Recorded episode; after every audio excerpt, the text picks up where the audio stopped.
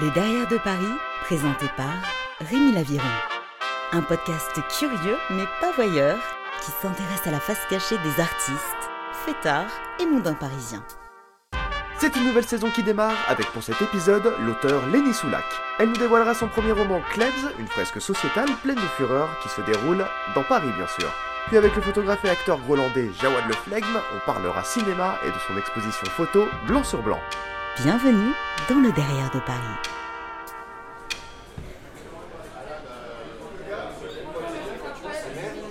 Bonsoir. Bonsoir. Soulac, bonsoir. Bonsoir. Comment ça va? Ça va Ça va bien? Merci beaucoup Bah, d'avoir c'est moi accepté qui te cette remercie. interview. Alors tu pouvais pas me faire plus plaisir euh, parce que quand tu m'as dit on va se retrouver au Picotti, c'est un bar que je connais très bien, donc on est déjà très raccord. Bah tant mieux, tant mieux parce que je le connais bien aussi et j'aime bien rester là. Euh, tu sais que tu ouvres le bal de cette nouvelle saison euh, du Derrière de Paris. On se rencontre aujourd'hui pour discuter de ton livre Klebs, ton premier livre. Alors comment ça a commencé l'histoire de Klebs? Parce que à la base, tu es correctrice, c'est ça? C'est ça. À la base, je suis correctrice et en fait, Klebs, c'est un livre que j'avais commencé à l'âge de 16 ans et que j'avais mis de côté pendant pendant euh, pendant plus de 15 ans en fait et et à force de bah, corriger les autres. euh, j'ai été amenée à rencontrer un, auteur que j'admirais beaucoup étant adolescente et à qui j'ai eu la chance de pouvoir euh, bah, faire lire euh, ce que, j'écrivais, enfin ce qui me restait. Et il m'avait vivement encouragée à reprendre. Donc j'ai pris, j'ai récupéré ce qui était à l'origine Klebs et j'ai rajouté des histoires, j'en ai enlevé d'autres. Je l'ai corrigé, j'ai terminé quoi. J'ai terminé ce que j'avais commencé étant adolescente, on va dire. Ce livre est donc un roman, c'est plusieurs nouvelles qui se suivent, alors basées sur des faits réels ou... euh, C'est pas basé sur des faits réels, mais euh, disons que ce ne sont que des histoires vraisemblables. La majorité des personnages sont des personnes qui existent. Euh, Il y en a d'autres qui sont des mix de personnes que je connais. Ça dépend, ça dépend. Mais c'est vrai qu'à part bah, les, les trucs qui sont un petit peu euh, la majorité des histoires, euh, c'est des, des parcours et des destinées de personnes que je connais, oui. Donc il y a des similitudes avec ta vie. Pas forcément, non. non, pas forcément. euh, non, pas forcément. Alors, Avant tout, c'est une, c'est une fiction, c'est un roman. Alors même si je m'inspire de ce que je vois dans la vie de tous les jours et des personnes que je côtoie, comme tout écrivain, je pense, euh, c'est pas forcément. Enfin, ça fait pas. Je vais pas forcément euh, parler des choses que je vais vivre moi. Je suis plus une spectatrice et je suis plus. euh, disons que j'ai suffisamment d'empathie pour. euh, pour arriver à comprendre euh, certains parcours euh, qui sont pas les miens forcément. J'adore comment moi tu as commencé ton roman. Les premières lignes nous plongent directement dans ton mood. Est-ce que d'ailleurs tu veux bien nous lire ces premières lignes? Ok. Regard maussade vers la fenêtre. Encore un jour où le soleil nous berne. Avec un temps resplendissant, on aimerait nous faire avaler que la vie est une succession d'événements tous plus sensationnels les uns que les autres, qu'elle vaut la peine d'être vécue. Peu importe les innombrables merdes qui nous tombent sur le coin de la gueule, qu'on a tout pour, naître, survivre et crever dans la joie.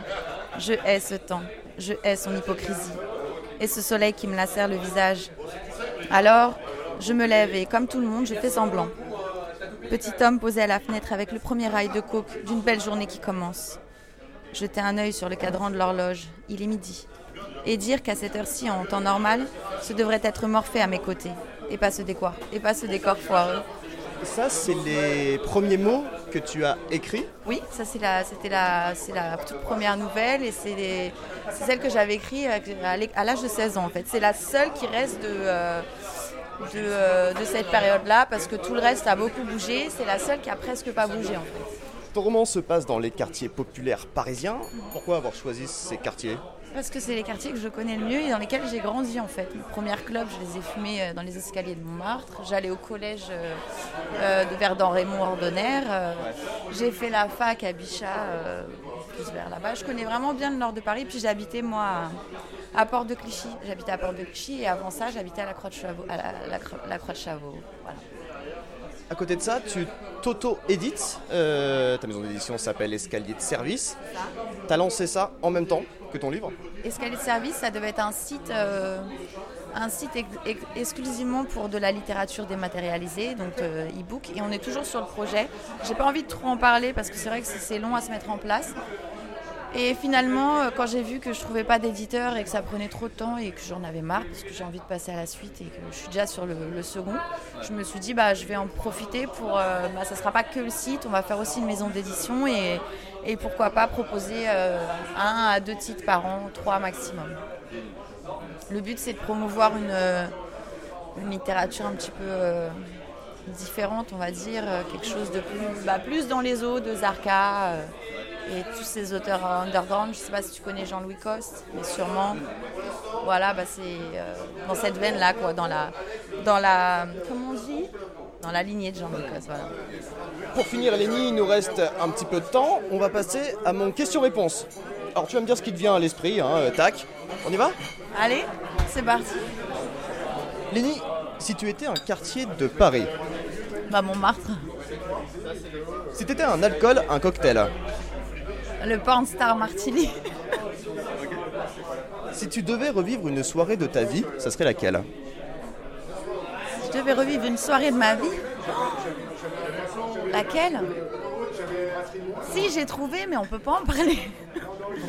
Euh, bah Parce que, euh, euh, je sais pas, une soirée de l'année dernière. Question suivante. D'accord. Ta drogue favorite? Le shit. Une musique que tu adores Une musique que j'adore Ça change tellement. Ça change tout le temps. En ce moment, en ce moment, je l'écoute en boucle d'Amso. Je suis à fond sur 911 et Tueur. Une musique que tu détestes euh, C'est une musique des années 90. J'ai oublié l'air, grâce à Dieu. J'ai pas envie de m'en souvenir, mais je sais que c'était une meuf avec une teinture blonde. C'était une espèce de techno. Elle était habillée en aluminium. Horrible. J'ai eu dans la tête pendant longtemps. On va pas essayer de te la remettre dans la tête alors.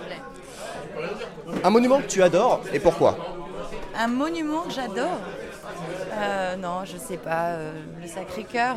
Le Sacré-Cœur à Montmartre. Pourquoi? Bah, Parce que c'est à Montmartre, j'adore Montmartre.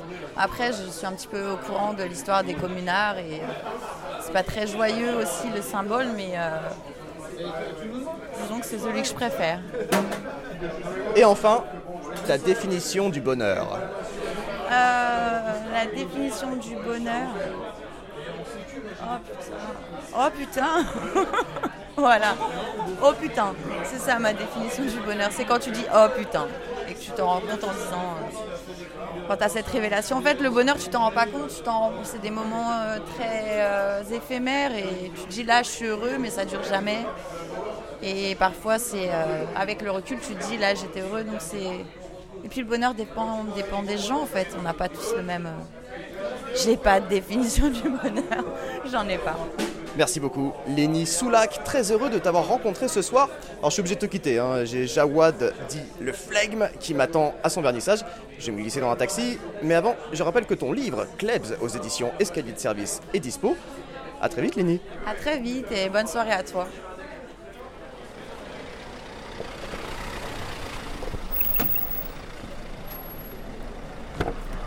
Bonsoir. C'est au nom de Rémi? Yes. Formidable.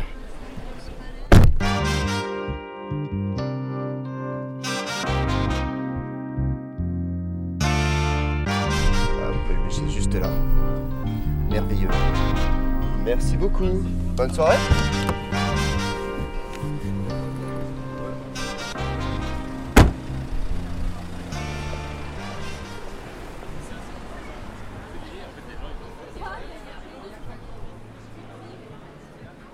Jawad. Oui. Le flegme. Bonsoir. Ça va, ben, ça va très très bien et toi Ça va très bien, ça va très bien. Alors je suis arrivé euh, un petit peu en retard pour euh. ta première exposition. Euh, blanc sur blanc, je t'avoue, là voilà, on est, on est sur un petit bar juste à côté. Ok. Ça s'est bien passé ça? Ça s'est très bien passé, même, même ton retard n'est pas super important puisque tu es quand même venu.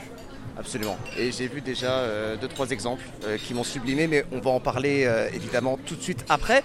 Moi je voulais revenir sur ton blaze. Parce que je t'appelle Jawad, mais on est sur un blaze genre le flegme. En fait, le flegme, euh, c'est un pseudo, on va dire, artistique.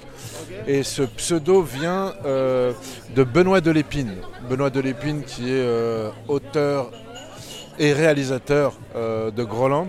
Alors, Ah. pas réalisateur de Groland, mais réalisateur de, de, ces, de ces grands longs métrages qui, qui, qui produit avec Gustave de Kerverne.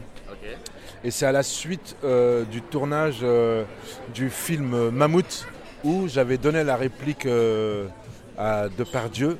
Ouais. Et en fait, quand j'ai répété avec Gustave de Kerverne, Ouais. Gustave me dit Vas-y, tu lui en mets plein la gueule. Bon, d'accord. Et moi, j'ai j'ai cette facilité de. Ben, en fait, je- je- peu importe la personne qui est en face de WAM, euh, je, voilà, je, je répète mon texte, je joue, je joue vraiment le, la scène, et euh, peu importe qui, qui, qui est qui en fait.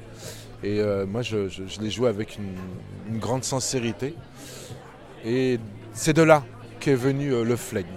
Mais alors ça veut dire quoi le flegme? Alors le flegme, c'est comme on pourrait dire un espèce de flegme britannique. On ne sait pas si je suis content ou énervé. Je reste, je reste figé sur mon, mon visage. Hmm, Merveilleux. Là, euh, j'avoue, on parle un petit peu de ta facette d'acteur. Euh, On va juste revenir, évidemment, sur ce euh, pourquoi on se rencontre dans ce petit bar non loin de la galerie Cécile Rivoli. Euh, ce soir, c'était le vernissage. Ton expo s'appelle Blanc sur Blanc. Si tu devais un petit peu imager euh, ce que tu proposes pour ceux qui nous écoutent, comment tu définirais ton œuvre en tant que photographe cette fois-ci?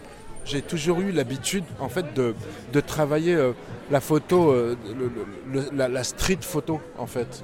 Et c'est prendre des, des moments, des éléments de vie dans la rue, que ce soit sur Paris, que ce soit à New York, que ce soit à Marrakech, que ce soit à Istanbul. J'ai toujours voulu, en fait, euh, travailler sur l'humain dans, dans, dans- dans un monde urbain. Et le monde de la photo, de la street, est tellement, euh, est tellement euh, concentré et tellement un peu complexe de se donner un nom que je me suis dit, il faut que je trouve euh, quelque chose de, de vraiment personnel. Et, et- et j'ai commencé à, à travailler sur les statues. Et d'ailleurs, une, une charmante demoiselle m'a m'a- m'a- m'a demandé pourquoi les statues. Et je lui ai expliqué que moi, depuis que mes enfants sont petits, on, on- allait souvent euh, à Orsay, euh, au musée du Louvre, à Rodin, et on, voilà, je leur faisais découvrir un peu le monde de l'art. Et on était toujours euh, souvent euh, en- euh, autour des statues gréco-romaines. Et euh, avec mes enfants, on, s'amusait. Il y avait des, il y avait des petits jeux autour des statues. Et voilà, je m'amusais avec mes enfants et je prenais des photos. Et c'est à ce moment-là vraiment où j'ai vraiment, euh, j'ai vraiment accroché euh, le milieu de, la statue euh, au Louvre, sur le, baiser, où je trouvais une matière très intéressante, un espèce de marbre, euh, pas granit, mais très, très granuleux. Et je me suis dit, quand je suis arrivé à la maison, j'ai dé- j'ai déroché mes photos et j'ai commencé à regarder ce qui pouvait se faire. Et voilà, je, m'amusais avec, euh, avec les contrastes, avec les lumières. Et, je suis tombé sur, euh, sur, sur, sur ce blanc. Et euh, moi, j'ai ma, mentor qui s'appelle Françoise Chadiac, qui fait de magnifiques photos. Et le jour où je lui ai montré mon- mes, mes photos, elle m'a dit Mais Jawed, c'est du, c'est du aiki C'est du blanc sur du blanc, quoi. C'est une technique japonaise. Et j'ai continué à travailler sur, ce, sur, ce, sur cette technique-là. Et, voilà, je, me suis vraiment. euh, je continue. C'est génial, mais c'est Jawed, j'adore. Mais qui Mais il voilà. est génial, mais qui continue, j'adore. Alors on s'y attendait pas du tout. Voilà, il- Salut, il, c'est fallait. Bah, putain, bien ça me fait plaisir Ouais, de te voir. Quel bonheur Non, c'est bien, j'adore. C'est doyos, ok. Mais c'est vrai qu'on sait que j'ai réalisé ton interview il y a un petit moment Il y a dans le même bar. Oui, je t'en prie, mais continue avec Jawed, j'adore. On va Euh, oui, du coup. Elle va pas te déconcentrer comme ça. ça Non, va non, aller, pas du tout. Ça Non, va non, aller, non, ça non. va aller. Non, voilà, j'ai- eu cette, euh, cette chance d'exposer euh, dans cette magnifique galerie euh, à l'espace euh, à l'espace Cécile Rivoli, au 10, euh, 10 rue des Écouffes. J'invite les gens à, à- à- à s'inviter euh, euh, et à regarder euh, ce que je fais euh, sur, sur ma page Instagram. Quoi. Je les invite également à découvrir ton travail euh, que tu viens de réaliser. Il y a un truc qui me titille. Depuis euh, le début de l'interview, euh, tu m'as parlé d'une autre euh, facette de un petit peu ton arc professionnel. Tu m'as dit avoir euh, tourné avec euh, Depardieu, il me semble que c'est dans le film Mammouth. T'es donc aussi acteur? Jean Dujardin. Oui, je, oui bah, je... Alors je suis arrivé accidentellement dans le milieu du cinéma parce que initialement moi je suis euh, informaticien et j'étais euh, j'étais euh, voilà, j'étais spécialiste Apple. Et j'étais dans l'infogérance et le dernier client que j'ai fait c'était Canal+. Et là j'ai vraiment découvert le milieu de la télé. Alors tu fais ça pour délirer ou c'est une vraie ambition? Quoi, l'informatique? Non, non, le métier, le métier je, je- je- je ne suis pas carriériste parce que j'ai vraiment découvert le milieu. Et c'est un milieu qui est très compliqué. J'ai eu, moi, j'ai encore la chance euh, euh, de connaître de grands réalisateurs, de grands auteurs, de grands... euh, de- très belles personnes qui sont dans le milieu et qui me connaissent réellement. Et si je dois renommer encore Benoît Delépine et Gustave de Kervern, ils m'appellent parce que parce que parce que parce qu'ils ils m'aiment et euh, ils veulent que je donne la réplique à leur euh, euh, à leur, à leur acteur ou actrice principale. Ça peut être. initialement, c'était Yolande Moreau. J'ai tourné avec Barbet Schroeder sur un court métrage où j'avais le rôle principal. Après, j'ai fait Mammouth. Après, j'ai fait I Feel Good avec Jean Dujardin. Et voilà, je. C'est. c'est- C'est un métier. euh, voilà, c'est. Je, je- je- je- je n'y prête pas d'attention, je, je- je ne suis pas carriériste, je m'en tamponne complètement. Mais alors, pour finir, mon cher Jawad, c'est quoi ta vision du cinéma français aujourd'hui? Ah Quelle grande question Fais-moi rêver. Alors. Ah putain, là je vais lâcher des dossiers là. Euh, moi le métier du cinéma, euh, c'est un métier que je, ne, connaissais pas en fait. C'est ces gens de, de- des médias qui m'ont euh, qui m'ont interpellé, qui m'ont proposé de jouer un petit sketch à deux balles en 2001. Et, et c'est arrivé comme ça et j'en ai fait 10, 20, 30, 40, 50, une centaine. Après, on m'a proposé une série. Après, on m'a proposé une autre série. Après, on m'a proposé la voix off. Et, euh, et j'ai commencé à comprendre que, waouh, en tant que acteur maghrébin, on commençait à, à me cataloguer. Tu vois, il y a un moment donné, euh, alors moi je kiffe les, moi, je, suis un Grolandais. Groland c'est, ma famille. C'est vraiment des gens que, qui, sont dans mon cœur. Je les aime. J'ai rencontré des magnifiques personnes. J'ai, co- j'ai rencontré des magnifiques personnes. Mais j'avais l'impression d'être un petit peu euh, catalogué euh, à jouer euh, le terroriste. Le cliché. Le cliché, oui, le cliché terroriste, voleur de scooter. Euh, ça me plaisait parce que les auteurs sont extraordinaires, je les kiffe de ouf. Mais euh, mais a un moment donné, tu vois, ça commençait à me saouler, quoi. Alors sur le, le dernier sketch que j'ai fait, ça, bon, tu vois, encore une fois, Momo Chichon Consulting. Momo Chichon Consulting. Euh, dans, le, dans, dans- dans le, dans le pays du Groenland, euh, on, a, euh, on a légalisé euh, le chichon, tu vois. Bon, tu vois, je, voilà, je, vois un peu plus loin, je me dis, tiens, je vais passer, je un bon moment avec mes potes, quoi qu'il arrive. Mais voilà, je, ça fait très longtemps que je n'ai plus, je n'ai plus ce, ce- petit kiff que j'avais avant. Merci beaucoup, le flegme. C'est comme ça que se termine le premier épisode de la saison 2 du Derrière de Paris. J'invite évidemment tout le monde à découvrir ton travail. hein. donc c'est à la galerie Cécile Rivoli. L'expo s'appelle Blanc sur Blanc. À bientôt, Jawad. Bah écoute, euh, merci de, ta curiosité. J'étais vraiment ravi euh, de, te parler. En tout cas, tu es une très belle personne et euh, merci beaucoup de, m'avoir donné ce, ce petit pupitre. Avec grand plaisir.